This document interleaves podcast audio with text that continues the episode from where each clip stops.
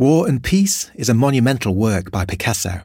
He sketched over 280 preparatory drawings for this artwork. After moving to Vallauris in 1947, Picasso was asked by the town mayor to decorate the old chapel of the Chateau of Vallauris.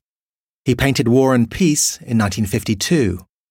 It consists of two structures, 4.7 metres by 10.2 metres each, made from 46 plywood panels that were designed to be fixed onto a wooden frame. War shows a warrior with a shield bearing a dove effigy. He stands before a deathly, virus carrying chariot.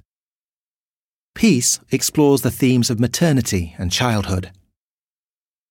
The following year, in 1953, Picasso continued his work on the chapel's decoration, developing these motifs in his sketchbooks and even drawing studies that combined the different themes.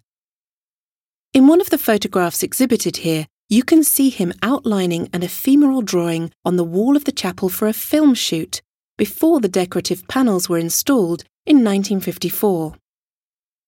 The photograph on the wall behind you, next to the screen, shows the artist in the centre of the chapel in front of the structure that was ready to receive the entire mural.